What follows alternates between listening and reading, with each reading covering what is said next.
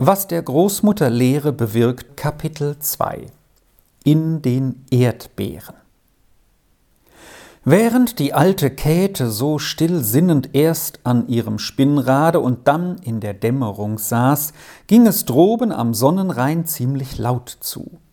Hier wuchs jedes Jahr eine Fülle der schönsten, saftigsten Erdbeeren.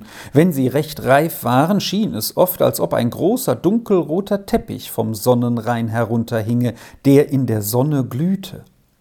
Der Platz war den Kindern von Hochtannen, wie das kleine, aus zerstreuten Häusern bestehende Bergdörfchen hieß, wohl bekannt. Sie wussten auch recht gut, dass, wenn man die Beeren recht ausreifen ließ, ein schöner Gewinn damit zu erzielen war. Denn diese ungewöhnlich großen, saftreichen Beeren wurden überall gern gekauft. So gaben die Kinder selbst Acht aufeinander, dass die Beeren nicht etwa geholt wurden, bevor sie die rechte Reife erlangt hatten. Erscholl aber an einem schönen Junitage unter den Schulkindern der Ruf Sie sind reif am Sonnenrhein, Sie sind reif. Dann stürzte noch am selben Abend die ganze Schar hinaus, jedes mit seinem Korbe in der Hand, immer eines das andere überholend. Denn jedes wollte zuerst auf dem Platze sein und die schönsten und reifsten Beeren finden. Die mitgebrachten Körbe, Kratten genannt, hatten alle dieselbe Form, aber verschiedene Größe. Sie hatten die Form von Zylinderhüten, mit dem Unterschiede, dass bei diesen die Öffnung unten ist wo der Kopf hineingesteckt wird, bei jenen aber oben, wo die Erdbeeren hineingeworfen werden. War dann unter der eifrigen Arbeit des Sammelns, teils in die Kratten und teils in den Mund hinein, der Abend gekommen und brach die Dämmerung herein, da man die dunkelroten Beeren nicht mehr von den halbreifen unterscheiden konnte, so wurde allseitig zum Schluss aufgerufen. Dann deckte man die Kratten mit großen Blättern zu und befestigte zwei hölzerne Stäbchen kreuzweise darüber, damit der Wind die Blätter nicht entführe. Nun stimmte man das Erdbeerlied an und voller Fröhlichkeit zog die ganze Schar heimwärts, alle aus vollen Kehlen singend Erdbeeren rollen, die Kratten all die vollen, Erdbeeren mit Stielen, jetzt trägt man sie heim, die vielen. Erdbeeren an Ästen, die meinen sind die besten. Am schnellsten und am rührigsten aber von allen war das Großkind der alten Waschkäthe, die lustige Trini. Immer wusste sie, wo die schönsten Beeren standen und wo noch am wenigsten abgeweidet war. Dann schoss sie dahin und rupfte mit aller Gewandtheit, dass kein anderes neben ihr aufkam und die Langsamen in ihrer Nähe gar nichts erwischten. Auf einen kleinen Puff kam es Trini dabei auch nicht an, wenn ihr eine schöne Stelle besonders ins Auge fiel, wo schon ein anderes Ernte hielt. Niemals arbeitete sie in den Mund hinein, bis ihr Kratten so voll war, dass sie eben noch die hölzernen Stäbchen über den Blättern festmachen konnte, ohne die zarten Früchte zusammenzudrücken. Erst dann kamen noch einige der süß duftenden Beeren in den Mund, und schmeckten herrlich nach der heißen Arbeit. Vorher hätten sie aber Trini gar nicht geschmeckt, denn es war ihr, als gehörten sie alle der Großmutter, bis keine einzige Beere mehr in den Kratten hineinging.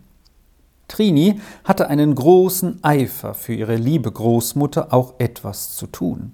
Sie fühlte wohl, wie aufopfernd und gut sie zu ihr war und wie hart sie immer noch arbeitete, dass sie beide keinen Mangel zu leiden brauchten.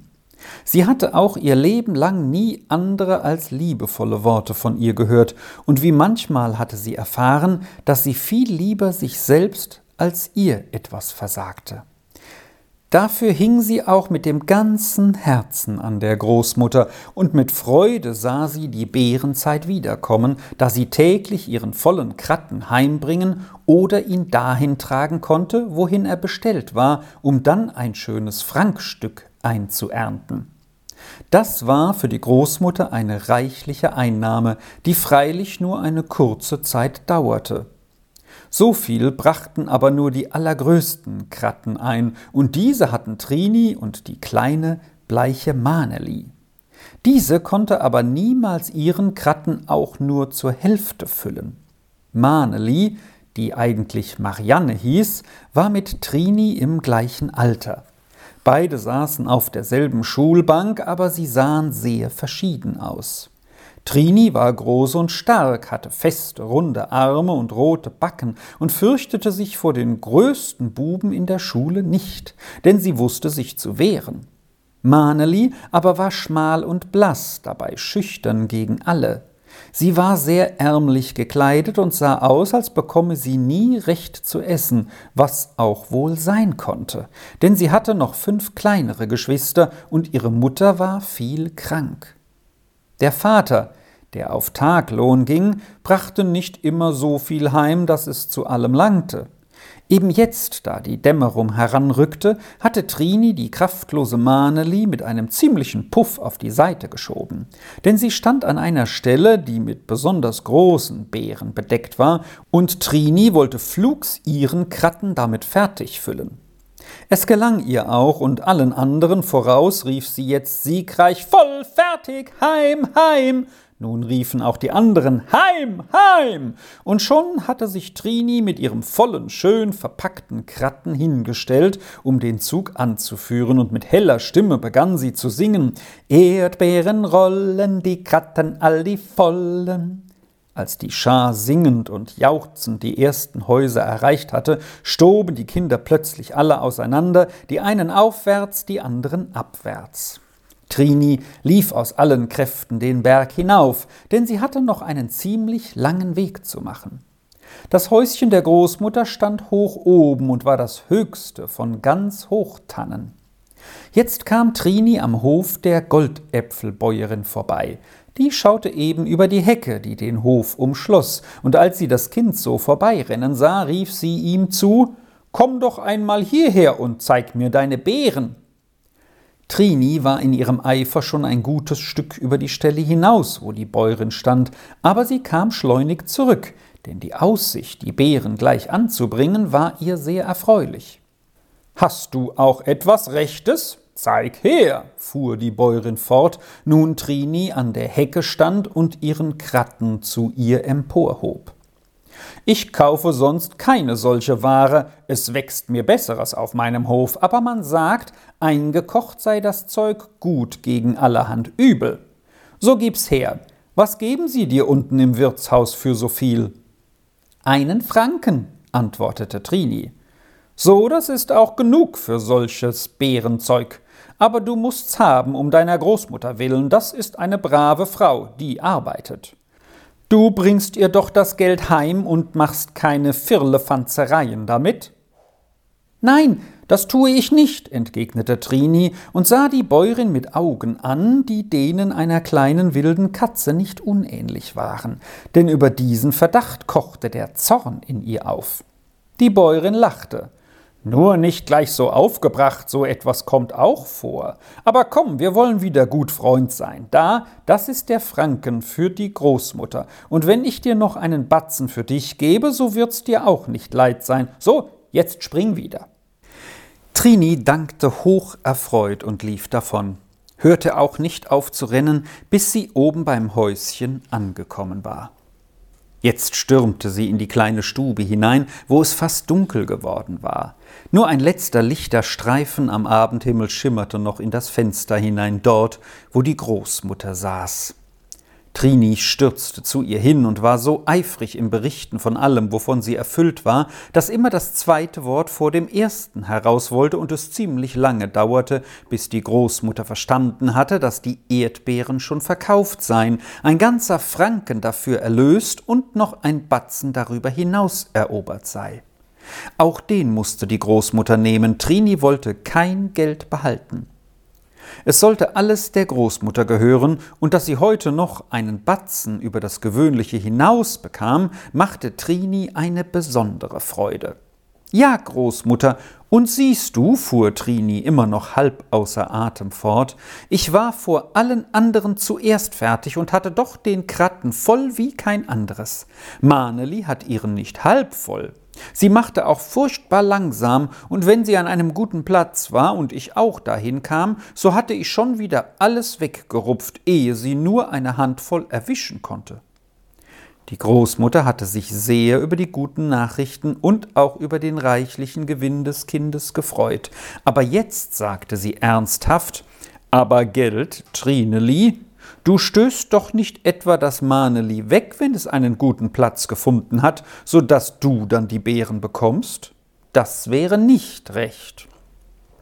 Doch freilich, das tue ich schon, das tut man immer, Großmutter, versicherte Trini.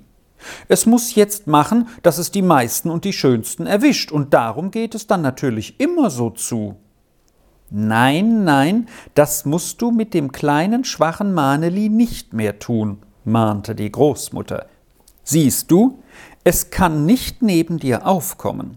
Es ist kraftlos und kann sich nicht wehren, und seine Mutter hätte die Beeren nötig. Sie weiß gewiss manchmal nicht, wo sie für all die kleinen Kinder Brot hernehmen soll. Tu das nicht mehr, Trineli, lass das arme Kleine ein andermal auch zu seiner Sache kommen. Aber jetzt setz dich zu mir her, fuhr die Großmutter in einem anderen Tone fort.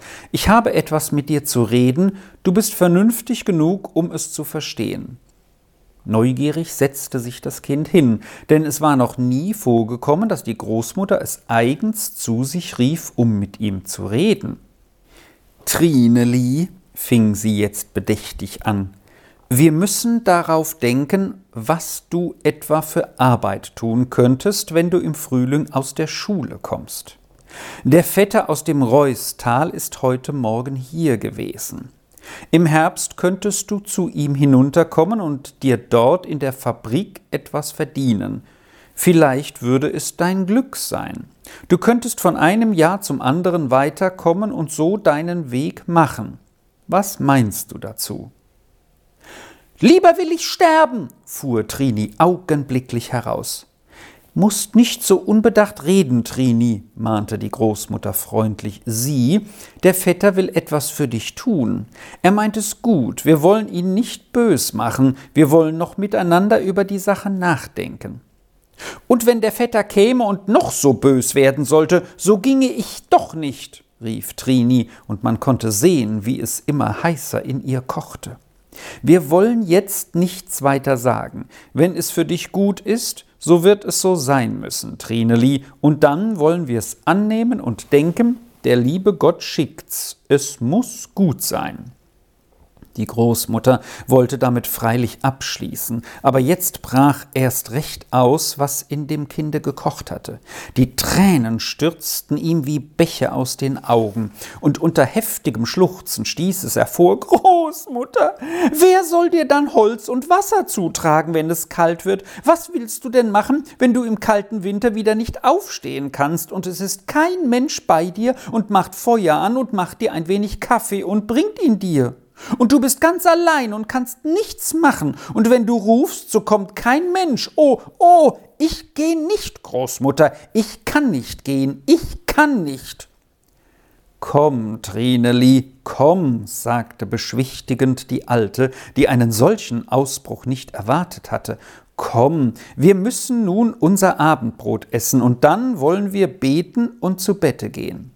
Über Nacht hat der liebe Gott auch so manches anders gemacht, als es am Abend vorher war. Aber Trini mit ihrer heftigen Gemütsart war nicht so schnell wieder im Gleichgewicht.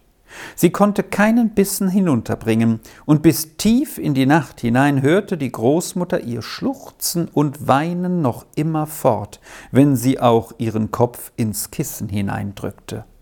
Das war ein neuer Kummer für die alte Waschkäte. Sie hatte nicht gemeint, dass das Kind sich über des Vetters Vorschlag so verzweifelt gebärden würde.